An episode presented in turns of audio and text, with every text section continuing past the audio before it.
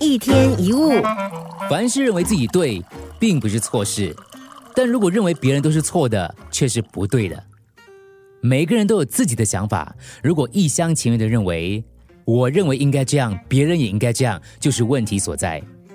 原本你想沟通，可是你太坚持自己的看法，就会起争执。原本你想改善关系，但是你越是想把配偶啊、子女啊、朋友啊，或是下属啊、同事啊变成你要的样子，关系就搞不拢。有位朋友跟儿子的关系不好，他就感叹了：“真搞不懂我儿子在想什么，他都不听我的话。”咦，儿子不听你的话，所以你不了解他？难道了解一个人不是你听他说，而是要他听你说吗？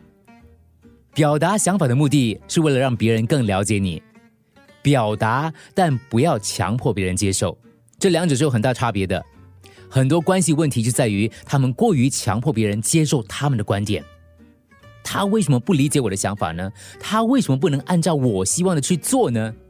如果你化解关系的时候是从这样的心态出发，是解决不了问题的，因为那不是在理解对方，而是从自己的要求出发。想要改善，就必须站在对方的立场，以他们的方式来看世界。当孩子的一样，我们老是对爸妈说：“你们不了解我，没有人了解我。”可是你有没有想过，或许你也不了解你的父母。理解别人，并不意味着要赞同他的观点，而只是表示你能够用另一个人的角度还有心灵去看这个世界。要记得，尽管我们见解不一样。我都要承认，你的观点跟我的观点是一样重要的。再来，我们都应该承认，别人的感觉是真实存在的。换句话说，不要排斥或否认别人的生气啊、恐惧啊、悲伤，而是要去理解这种感觉以及对方的想法。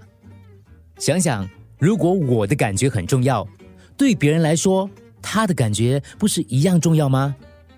我不喜欢别人管东管西。